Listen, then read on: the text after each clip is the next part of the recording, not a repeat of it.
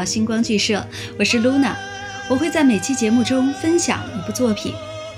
今天就让我们一起来聊一聊来自赖声川导演的话剧《宝岛一村》。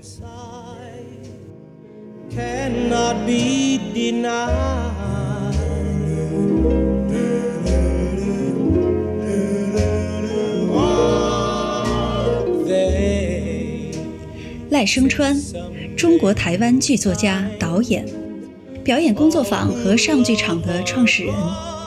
他被誉为是最著名的剧场工作者，也被《亚洲周刊》誉为亚洲剧场导演之翘楚。我们今天要介绍的这部话剧《宝岛一村》，是赖声川导演执导的经典话剧之一。这其中啊，结合了表演艺术与影视界双大师的精彩好戏。这场话剧汇集了来自台湾最优秀的舞台演员。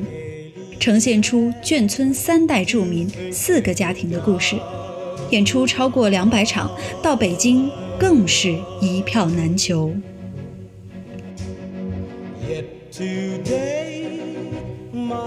谈谈我对表演工作坊的最初印象，是在北京读大学的日子。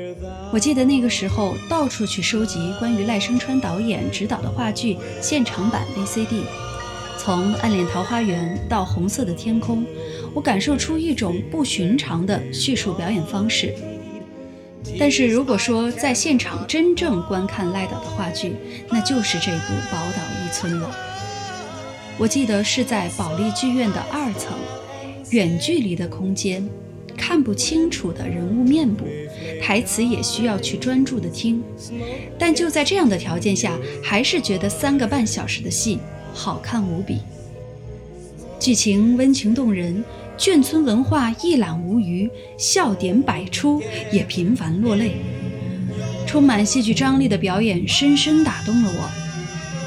那个时候，我就在默默地想，以后如果看好戏，一定要买一楼前座的票。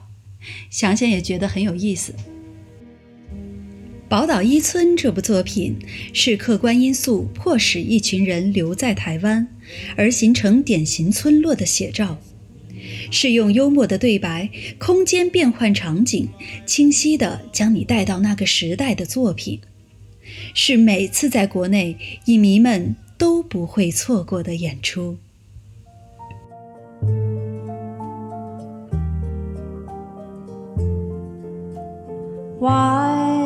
Does the sun go on shining? Why does the sea rush to shore?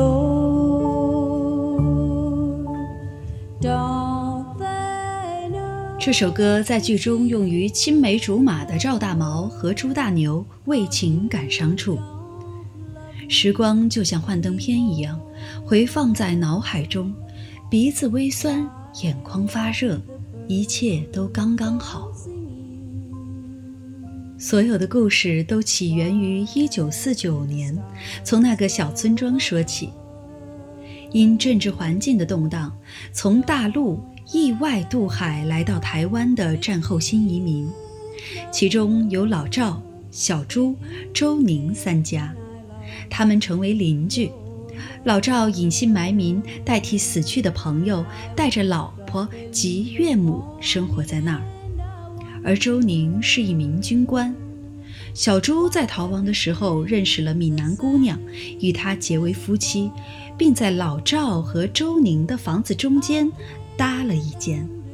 从此，他们一起生活着，期盼能够回到大陆。原本只是暂时落脚，而慢慢的落地生根。当希望遥不可及时，眷村的人们开始困惑。过了二十年，眷村的二代也长大了，他们不可避免地在本地人与外地人的文化冲突中成长，发展出眷村，有着自己生活形态与文化的居住地。时间又过了二十年，海峡两岸终于通航，台湾眷村人可以回乡看望大陆的亲人。可是，已经物是人非。乡愁是一湾浅浅的海峡，我在这头，家乡在那头。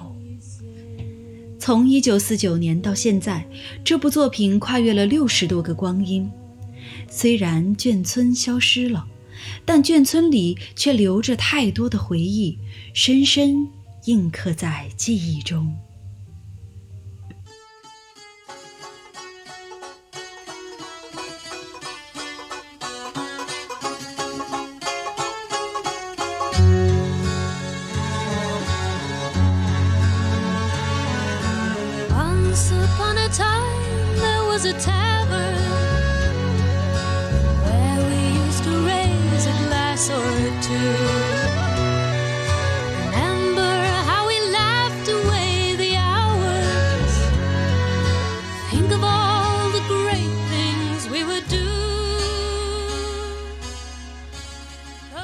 下面是剧中的一段经典台词片段，剧中的父亲写了一封信，让人为之动容。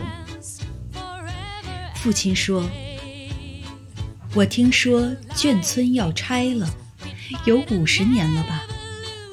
过来以后就在这边落地生根，然后就……唉，人生就是这么快，过去了。”我来是要跟你说件事，去，柱子跟梁中间有个缝，你手一勾，里面有封信，给我拿出来。这是你刚满月的时候，爸爸给你写的一封信。本来是等你长大以后给你，可是我忘了。我文笔不好，当时写些什么呢？台生，你来了，我们都好高兴。前面有大姐丽文，二姐丽明，你是长子，台湾生的，给你取名字叫台生。来宝岛七年了，本来是暂时来避难的，没想到我们就这么住了下来。不知不觉过了七年了。你来了，房子有点不够住，我会想办法加盖，弄大一点。等我们比较宽裕，也想给你妈盖个厕所，这样大家比较方便。台生，人生的遭遇哪是人能够估算的？我跟你妈像两个陌生人一样，像小孩玩扮家家酒一样，就结婚了。然后像一场梦一样，我们漂洋过海来到一个陌生的地方，共同组织家庭。现在一下子有了你们三个。泰生，我没读过什么书，我只能说，生命就像个奇迹一样。我是何等的幸福，能够跟你们一起走这一趟。海生啊，你今天满月。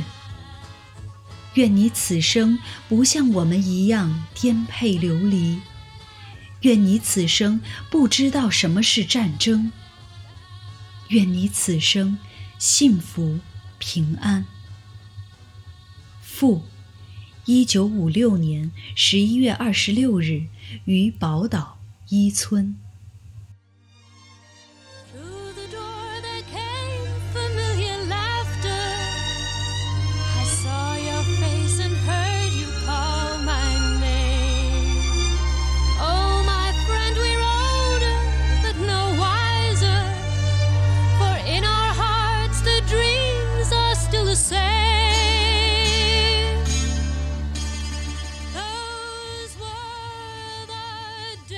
之中自有安排，让我们知道要更珍惜和亲人相处的时光，感谢人生，珍惜彼此。